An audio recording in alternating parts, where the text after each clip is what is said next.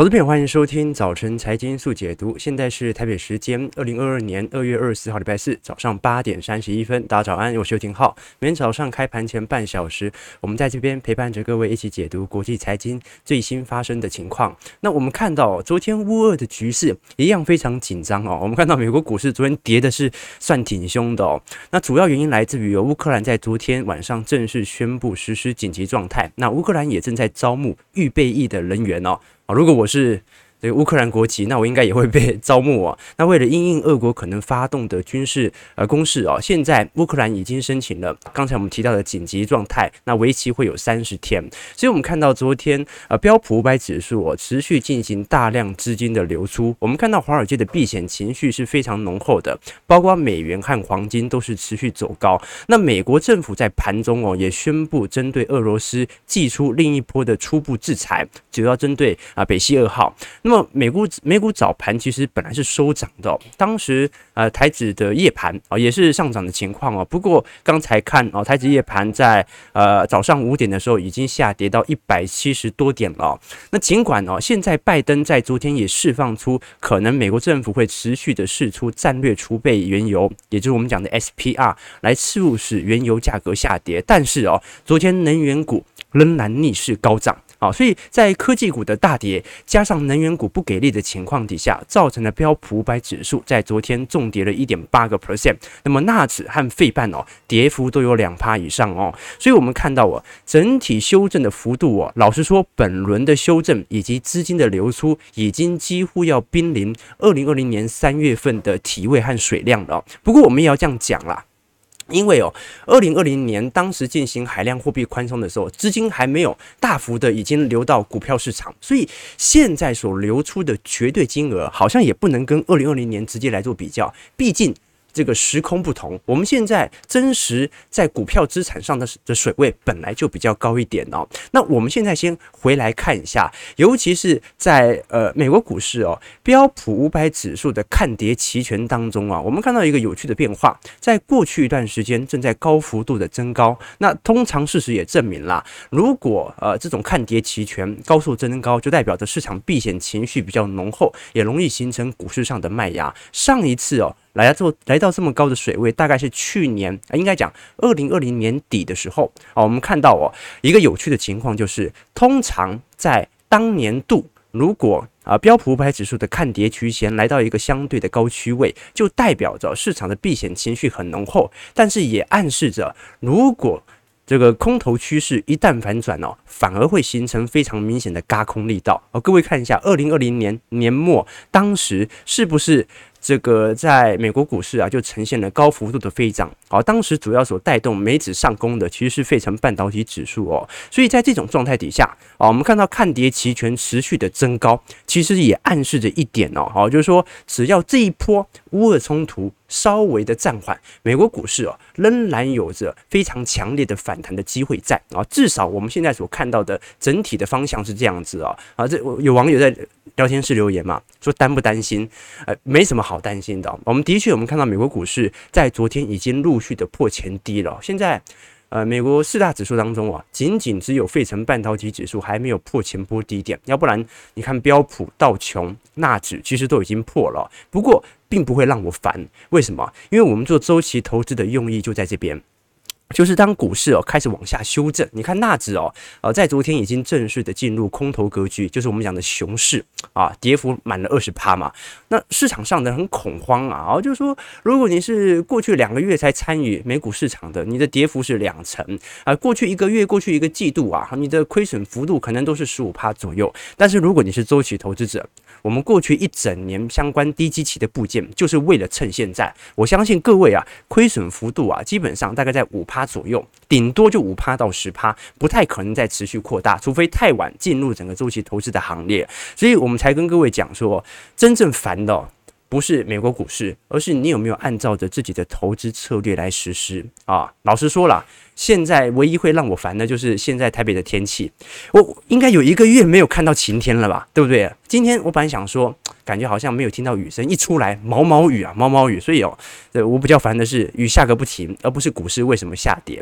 那我们一样拉回来看一下，在乌俄冲突的持续追踪。那我们昨天有跟各位提到说，现在美国。欧盟和英国也陆续宣布对于俄罗斯有限度的制裁措施。那么，为什么现在呃欧美进行相关的制裁措施啊，似乎对于俄罗斯本身的冲击不大呢？我们一一来谈哦。首先，先谈美国。美国在昨天正式的宣布要制裁负责北溪二号的天然气管的建设公司和员工。那同时在前天，他也直接制裁俄罗斯的主权债，也就是他的公债在初级市场以及次级市场所交易的行为，那么包括俄罗斯的国营开发银行、军事银行和工业通讯银行，在目前也遭受到了监管，大量的资金被清算啊，不能讲清算了，被冻结。那么主权债的制裁哦，已经是在金融制度当中啊，算是蛮严厉的制裁，也等于是从俄罗斯政府当中啊，断取了跟西方国家的融资管道。也就是说，未来你的俄罗斯公债因为无法交易，所以你无法以你本国的国债作为抵押品。那我们看。到哦，这个俄罗斯包括卢布以及殖利率哦，我们看到这张图表示俄罗斯公债殖利率的变化。我们看到从二零二一年底之后啊，就在高速的攀升，从当时的三点五个 percent 哦，这是十年期公债哦，现在来到了六个 percent 以上，接近翻了一倍啊！什么意思，投资朋友？殖利率跟债券价格呈现反向相关哦，这个殖利率涨了一倍，那债券价格要跌多惨呢？哦，所以这是美方所进行的金融制裁。那么英国在昨天也正式表态了，这个包括俄罗斯银行、开发银行等五家。俄国的银行哦都会遭受到制裁，同时也冻结了相关俄罗斯顶级富豪的资产哦，使得俄罗斯的资本家开始产生动摇。那我们看到在欧盟上面呢，这个欧盟现在因为俄罗斯的国会已经有三百五十一位赞成乌克兰东部的两个共和国，所以欧盟哦现在极力的去针对这几名国会议员在海外有可能所涉及的领域来进行封锁，同时也限制共和国和。呃，就是那两个共和国和欧盟之间的进出口的贸易哦，我们看到一个相对明显的迹象。那我们现在就来谈，到底现在欧盟、美国、英国所祭出的金融制裁的策略，对于俄罗斯来看，有没有一个恒久性、致命性的打击，逼迫他必须短期内快速的与美国谈成这个和平协议？那其实。事实证明哦，从西方开始制裁俄罗斯，呃，往回推应该已经有八年之久了。我们看到，在过去八年期间哦，其实俄罗斯反而借机用这样的一个机会进行进口替代，而且产生了明显的工业水准上的一个进展哦。那从二零一四年，俄罗斯为了应应美欧的轮番制裁，它究竟做了什么事情呢？其实我们看到，在过去几年当中啊，我们直播也曾经曾经跟各位提到过，俄国是不断的进行抛美债。囤黄金，而且用其他货币结算，这种去美元化的道路上，我们根据美国财政部最新所发布的数据哦，在去年十一月左右哦，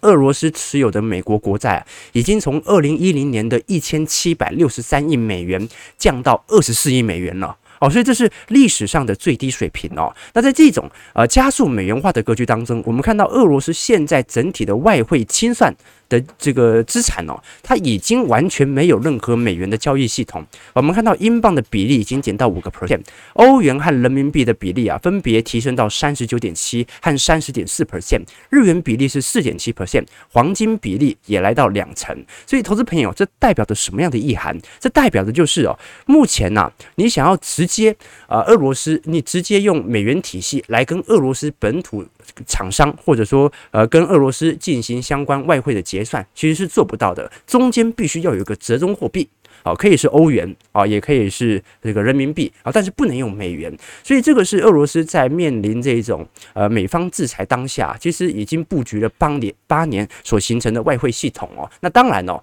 呃，光是进行这种。外汇储备体系的调整呢，不足以应付这种啊相关的金融制裁所造成俄罗斯股市的大量资金流出。但是我们也看得出来啊，这个俄国本身手上的筹码也是有的，它还是能够撑过这个短期上的金融制裁哦，长期就不一定了啦。好，我们先看一下美国股市四大指数在昨天晚上的表现。好，美指道琼下跌四百六十四点，一点三八 percent，收在三万三千一百三十一点哦。我们看到已经很明显破前低了，所以现在哦，即将挑战。的啊，就是前年大概年初左右的一个呃高点，因为现在量能也不大哦，所以有没有可能呢、因为已经连续四天道琼快速走跌了哦，有没有可能突然来一个反弹？这个机会是有的啊，因为呃没有股市呃在正常的修正格局当中啊，是属于这种百分之百急跌，完全没有反弹的。我们再看一下标普。标普也差不多，标普下跌七十九点一点八四 percent，收在四千二百二十五点哦。标普也打到了前坡的低点，而且甚至连前坡的下影线都快要跌破掉了。那我们看到整个标普五百指数的走势哦，月线贯破半年线，季线在本周应该就会贯破年线哦。那么月线可能在呃下周或者下下周也会陆续的呃贯破这个年线关卡。所以我们看到一个有趣的迹象啊，就是说整个美国股市的大型头部即将要产生，那加上哦，我们看到前坡的这个头部哦，它的成交量能其实也蛮大的啊，其实也蛮大的哦，所以可能会形成中长期的套牢卖压。因此，我们对于标普五百指数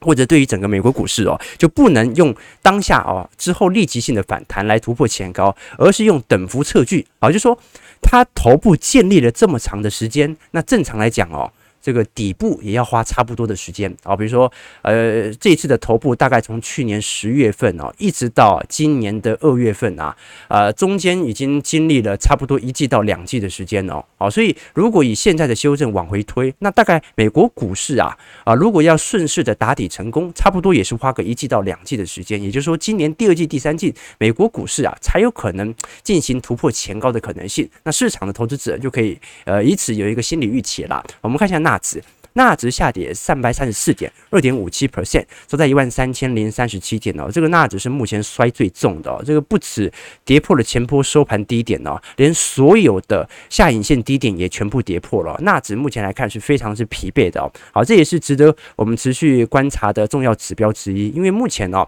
呃，主要美国股市啊进行大幅度下修的。呃，至少从全值、从指数角度来看，主要都是来自于那些全职股。那待会我们会看一下全职股目前的表现为何。费半的部分哦，反而是四大指数当中哦表现的相对比较抗跌的。费半昨天下跌七十八点二点三三 percent，收在三千二百七十七点哦，目前还没有跌破前波的低点哦。那如果我们从这个五大权值股来做观察，各位会发现哦，就是权值股目前的跌幅还没有我们想象中跟指数比较来得重。我们看到哦，Meta 到目前为止是在四大指数呃五大权值股当中啊跌幅最重的哦。呃，从去年年底啊十二月三十一号统计到现在啊，跌幅已经来到四成喽。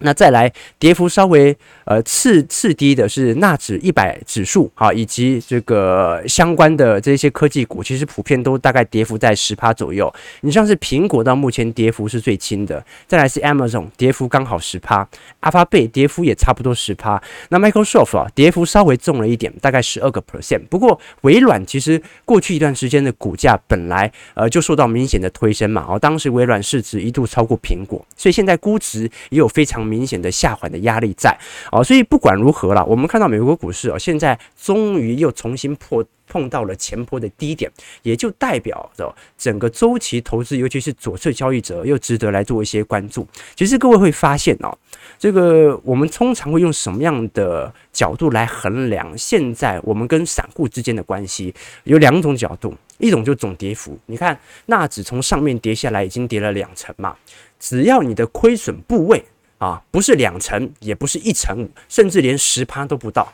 那就代表着你在过去的平均成本远远低于啊过去一季、一个月、半年的投资者的平均成本水平，也因此呢，你所受到的亏损幅度会比较小，那么你更有利于你熬过这个盘整或者说整个下修的区间，而会优先进行停损的，一定是亏损幅度最大的。所以我们看到过去一段时间哦，这个停损的顺序是什么？第一个停损的是投资美国中小型创业股的啊，这些投资者跌幅都是五成六成。第二种哦，就是投资那些啊中小型科技股，但是不是 IPO 的，比如说 ARK 啊这一类的 ETF 哦。第三种哦，就是啊啊标准的跟随着趋势动能持续向上做的这些纳指啊，或者说科技型的投资者啊。第四步哦是。呃，道琼或者说做多能源股、做多原物料个股的啊，这些投资者其实近期也在做下修，最后最后啊，才是我们所做的周期投资者。为什么？因为我们过去每一次的平均成本都买得很低啊，所以各位可以理解到啊，我们现在亏损幅度也有，但是你会发现远远不及市场的下修幅度，原因就在于。布了一整年的局，就是为了要撑过这段时间。所以我常跟投资朋友讲说，我们永远无法赚到超过自己认知范围里面的钱啊，除非你靠运气或者特殊行为，但是最终你也会靠实力给亏掉。因为我们所赚的每一分钱哦，都是我们对于这个财经世界的变现。你所亏的钱哦，也是对于这个世界的认知有偏差。那这个股票市场它最大的公平在于什么？就当你的财富大于自己认知的时候，他就会有无数的方法去收割你，直到这个认知跟你的财富互相匹配为止。OK，啊，而这个有网友留言说：“感谢浩哥每天早晨的解读，啊，让我们在雨天多一个角度看待市场。”啊，不错不错啊，谢谢谢谢谢谢支持啊。呃，我我觉得是这样子啊，就是有时候我们在直播上面讲的是各种观点来跟各位分析财经世界的变化啊，我我我。我不知道有没有讲过这个故事给各位听过，在直播上啊，因为我们直播很长一段时间了，这个讲的这个事情，呃，自身的故事其实很多。就是我当兵的时候哦，那个时候我们连哦，呃，因为打饭打饭班有一个人不小心呃掉到水沟里面，把头给摔破了，这个很常发生。然后在军营里面的水沟很大条嘛，后来他退训了。那我是公差班的嘛，后来呢就到打饭班去里面帮忙啊。那大家当兵都知道，这个打饭班其实。看起来很忙，其实蛮闲的啊，三餐都要打饭，所以操课都操一半，所以我们都跟人家讲哦，就打饭班可以打仗啊，但是只能打到十一点啊，因为十一点半要吃午餐嘛，我们要先准备好。那那这不是重点，重点是，呃，我去打饭班支援之后哦，这个伙房兵的班长啊，当时就给了我一个任务，就他说，不知道为什么每一次他煮好的水煮蛋都会少啊，他觉得一定是老鼠给偷走了，所以呃，我有一整个礼拜的任务就是坐在。那盒蛋前面就煮好的水煮蛋前面，盯着篮子里面的蛋，看老鼠怎么偷走，然后找到老鼠窝，把洞给通填起来。啊，这个就是我当周的任务啊，我很爽啊，那不用操课，每天就坐在那边看蛋啊，对不对？标准的看蛋人生。好，那像我的营区在杨梅嘛，大家杨梅天气大家应该知道啊，就是很湿。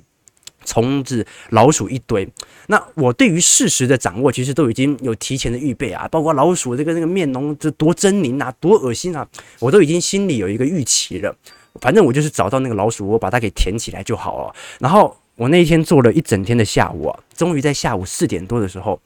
我就看到老鼠出现了。那大家应该可以想象啊，这个老鼠怎么偷蛋哦？大概就是。拿下来，然后这个大概推推推啊，像推轮胎一样，就把它推推回到老鼠巢穴嘛。这我心里大概也有底了。但是当我看到真实的情况的时候，哦我是完全惊呆了。我完全没想到老鼠是这样偷蛋的。哥们，你知道我看老鼠是怎么偷蛋的吗？是两只老鼠一起来，然后呢，一只老鼠把蛋拿起来之后，它就躺下来抱着蛋。那另外一只老鼠呢？另外一只老鼠啊。他拖着那只老鼠的尾巴，把它拖回巢穴啊！我他妈傻眼啊，知道吗？观众朋友，就我以为我已经知道老鼠会偷蛋这件事情，而且我心里都已经有预期了，但是我还是没有想到有这种偷法啊！所以有的时候我们以为我们看到了事实，其实我们只是尝试从事实的一个角度去理解而已。好，这我我们同事已经笑到跪在地上了，这是讲真的。啊，这是讲真的，我没有说谎啊！王王我大家都留言屁屁啊！我讲真的，老鼠就是这样偷蛋的。OK OK OK，好好，而且大家说浩哥会不会太无聊？当兵就是这么无聊，好，当兵就是这么无聊哦。当过兵就知道无聊到什么程度啊？无聊到有时候会把老鼠抓起来，拿那个童军绳有没有？就两只手套住，然后也套住头，这边遛鼠啊，投资朋友。就遛鼠遛鼠，后来那老鼠还被班长给踩死哦。OK，大家还被竞价。好，呃。呃，刚才我讲的意思就是，我们做周期投资哦，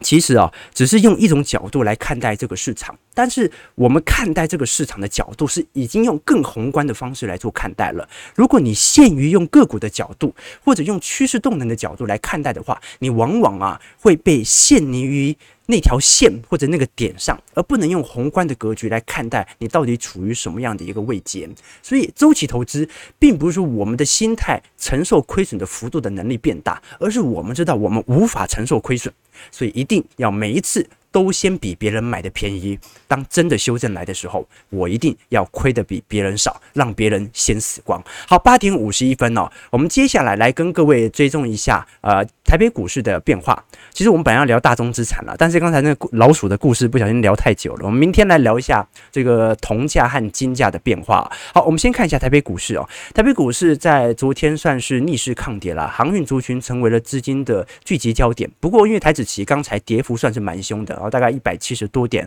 所以今天台北股市肯定会有一些系统单的卖压。那么尾盘昨天台北股市是涨势放大，最后是上涨八十六点啊，收在一八零五五，站回了。季线哦，所以我们看到台北股市到目前为止仍然十分强劲。我们早就已经跟投资朋友讲过哦，这个美国股市和台北股市在去年我们听友会就跟各位分析过，美国股市在第一季是有明显见顶下弯的压力在，而台北股市在第一季仍然属于明显的扩张格局。你说不对啊？台北股市好像也没有太明显的持续创高，那是因为全球股市的系统性卖压对台北股市有伤害，但是台北股市本身内资以及它的景气周期。是非常之强劲的，所以你看到所有均线都在上弯格局啊，哦这跟标普、这跟道琼表现的就非常明显不同了。那因为外资昨天仍然是持续卖超，即使台北股市收涨哦，外资在前天卖了三百亿啊，昨天又卖了一百二十亿哦，是连续三天进行卖超，所以外资所进行的相关的回补力道反而不是特别值得来做一些关注哦，我们反而可以从呃内资所主导的投信买卖超来做观察，我们看到投信哦已经连续十七。天进行买超了，观众朋友，我们回去看线图。呃，我们看到过去十七天呐、也就是说从二月以来的变化啊，台北股市啊也是属于一个相对高基期的水位，万八左右嘛。但是这一段时间，投信是疯狂的大买台北股市的标的哦。所以我们看到投信买了哪些股票？买的是电子股吗？其实也不多，大部分呐、要么是那种具有明显高值利率支撑的啊这些电子股。比如说，我们看到呃图表上的人保啊、英业达，要不然呢就是那种呃高值利率、低本一笔的友达。那其他呢，其他就是一些船产，像是永丰金、长隆、开发金。中信金、第一金、元大金啊，所以反而投信呃在近期的整个布局方向哦，其实跟外资在过去几个季度差不多，都是往这种价值传产股来做布建。那么台积电哦，在昨天啊，其实一直都在盘下整理啦。不过因为台积电和三星哦等非美企业，在过去一段时间曾经呃受到美国半导体辅助。当中的一些迟疑哦，所以在昨天啊，好消息终于公布了，美国国会有在昨天正式的通过呃美国竞争法当中的三千五百亿资金呐，确定确定五百二十亿美元促进半导体制造业会有呃接近。至少有一百亿美元呐、会流入到相关台积电或者非美系的呃半导体的供应厂啊，所以呃现在我们就终于看到一个好转迹象了。以前我们跟各位简介过，哦，现在全球针对呃关键半导体零组件的法案哦，以美国和欧洲最为显著。我们看到美国在呃这个月月初的时候通过了美国竞争法案，其中有三千五百亿美元的金额哦。欧洲也通过了晶片法案，是四百三十亿欧元。那么美国竞争法案主要是针对中国啊，就是说啊，他在技术上不断在法源依据上有钳制住中国的半导体的晶圆的竞争力。除此之外，它也会针对关键的，不管是半导体还是汽车零部件来进行研发的补贴。那么，我们之前所跟各位提到的美国的半导体晶片补助啊，总共金额大概是五百二十亿元左右。这五百二十亿元的法源依据呢，主要是来自于美国的晶片法。这个晶片法是为了让美国的国防晶片能够自给，而这五百二十亿美元，当时我们之前跟各位提到过哦啊，Intel 是极力反对。这五百二十亿美元拨任何的补助给台积电。啊，因为他认为啊，你要创立自己的晶片的供应稳定度，一定要投入到美系的半导体厂，不能够投入到海外，尤其是东亚厂啊。但是现在啊，美国在昨天已经正式宣布啊，一定会有资金进行台积电相关的辅助啊，所以这对台积电来看，至少啊，在未来呃持续五纳米的设厂呃的时候我，会有持续的补助啊来做发酵。那我们看一下台积电的本益比哦，其实根据过去一年的下修，已经从当时的二十八倍哦。现在下滑到二十三到二十四倍左右了啊，呃，从过去几年的角度来看，的确本益比还是偏高。但是如果你是单纯用周期本益的角度来看待台积电，可能就不适合了，因为我们以前跟各位提过了，台积电目前的殖利率哦，比十年期美国公债殖利率还低，连一点九趴都不到哦，所以这么低的殖利率哦，你很难想象外资购买台积电是为了要领息。好，应该现在外资对于台积电的角度已经纯粹往成长股的方向来做发展。啊，也就是说，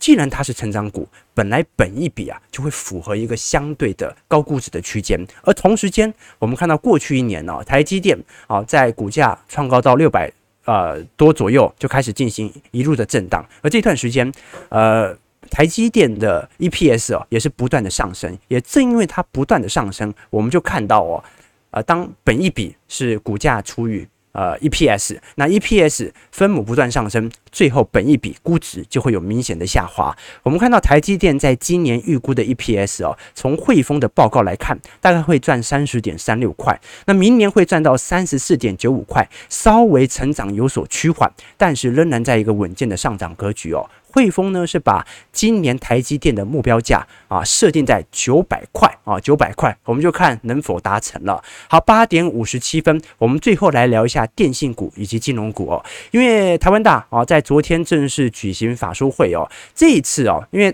台湾大还没有把台湾之星的财报给并入了，所以纯粹是看台湾大的业绩成长。一个有趣的迹象，很多投资朋友问说，因为你像是昨天不管是台湾大啊创了这个股价的波段新高，我们看到中华电信哦。哇，中华电信变标股啊，不可思议！以往我们对于电信股的期待，大多都是稳定领息股，它的股价的波动度啊，是有非常明显受到关股的护盘效应。而我们看到啊，台湾大在目前整体的业务收入当中啊，有趣的迹象是什么？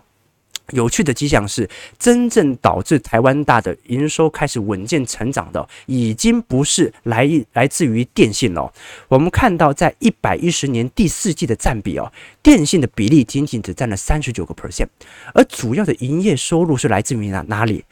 主要收入是来自于零售业。这个零售业是什么某某啊，啊，这个某某购物网。所以各位可以很清楚知道哦，这个台湾大到目前为止啊，已经即将要转变成。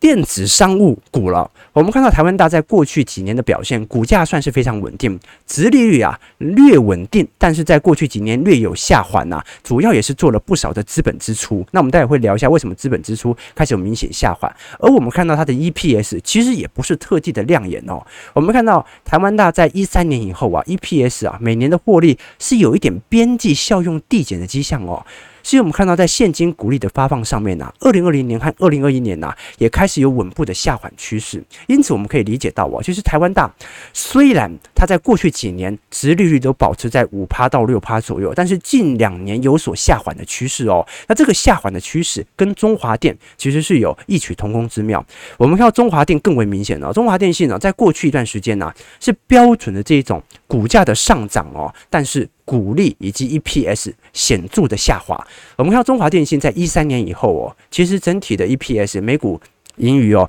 也有非常明显下滑的迹象。这原因为何？原因就是我们之前跟各位提到过的哦，电信股其实从二零一三年四 G 的竞标开始啊，本身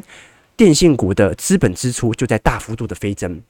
而这些大幅度的飞增啊，导致了它的成本大幅度的上升。像我们之前聊的这种四九九之乱啊，那一直到二零一九年、二零二零年开始又有五 G 资费，那双方也是不断的进行竞标啊。在这种状态底下，就变成了大家都耗费的大量的资本、大量的成本、大量的资本投入，最后形成了每一个人其实都是削价竞争。所以电信股是不是未来趋势？我觉得方向已经很明显了。这个电信股已经面临到自身产业的瓶颈，虽然它具有垄断型的行业，但是啊，它本身冲面临的冲击是很大的。我们刚才就如台湾大所提到的，台湾大现在主要的营业收入都已经不是来自于在电信资费上的收入了，而是来自于网络购物以及零售的收入。所以各位就可以理解我本人对于电信股的方向了。好，早上早上九点钟了，我们还有一个话题没聊到，是金融股。好，我们特别跟各位来做一些追踪哦。金融股在今年整体值利率的一个预估哦，我们按照在开发金在呃过去几年啊的 EPS 哦，以及国泰金、元大金哦来进行这个统计之后，会发现哦，按照去年的配发率，如果跟去年的 EPS 来进行加成的话，今年开发金应该会配一点四八块。但是如果以目前股价来进行统计的话，值利率会来到七点六个 percent 哦。国泰金呢啊。这个今年大概也会配发四点七块，以目前收盘价来看的话，殖利率也有七点四趴哦。元大金预估有六点八趴，富邦金有五点七趴，友丰金有五点二趴，新光金有五点一趴。所以各位可以稍微理解清楚一下啊，金融股为什么我们之所以一直跟各位讲说仍然有值得期待的行情，原因就在于哦，按照目前的股价来进行回推，它的殖利率还是太高了。好，我们很难想象金融股会愿意让自己的殖利率保持到这么高的一个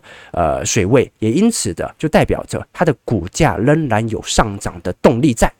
啊。金融股啊，不会愿意让自己的殖利率啊产生到这么高的一个水位啊，而不愿意去进行股价的一个收购的啊，因为金融股它要保持稳定的殖利率的发放，所以其实从这张图表，各位就可以稍微理解到了为什么在今年金融股仍然有持续股价上涨的动力，因为按照去年的现金股利的配发，目前来看，殖利率仍然有下缓的趋势。而当它殖利率有下缓的趋势，就代表着股价仍然有着上台的一个动力哦。好，台北股市开盘哦，下跌了一百八十五点哦，预估量能是三千两百亿，收在一七八六八。系统单的缘故哦，但是台北股市相对于美国股市还是十分的强劲哦。好，我们看一下这个大家的投资想法哦。这个许先生说。这个周期投资说，我觉得若是有长期修行或者打坐的人会更有帮助，比较不会受到短期行情的波动影响啊，是没错，是没错啊。不过我没打坐啦，我没打坐啦，只是看得开，看得开啊。OK，这个黑黑王劝说，以前清泉岗机场的营区哦，站岗和出操都很辛苦，有回这个伙房临时缺人，结果一堆人抢着去帮忙，哎，没错啊，我一直以为打饭班是最累的，其实我发现是最轻松的。还可以偷吃菜，对不对？还可以偷吃菜，OK 哦，对。啊大家都说这是料理鼠王，我讲的是真的。我跟你讲，这就是就跟我们上一季度的听友会一样，我已经跟各位提前说了，这个美国股市在第一季就是会有见顶下修的风险，而台北股市在景气的扩张周期，没有人信呐、没有人信呐，啊，就跟我讲老鼠的事情，老鼠这样偷蛋，没有人信，没有人信啊。但是，但是，但是真的没有人信啊。到现在，我我每次跟我朋友讲，也没有人相信。OK，我一生的遗憾呐。OK 哦，这个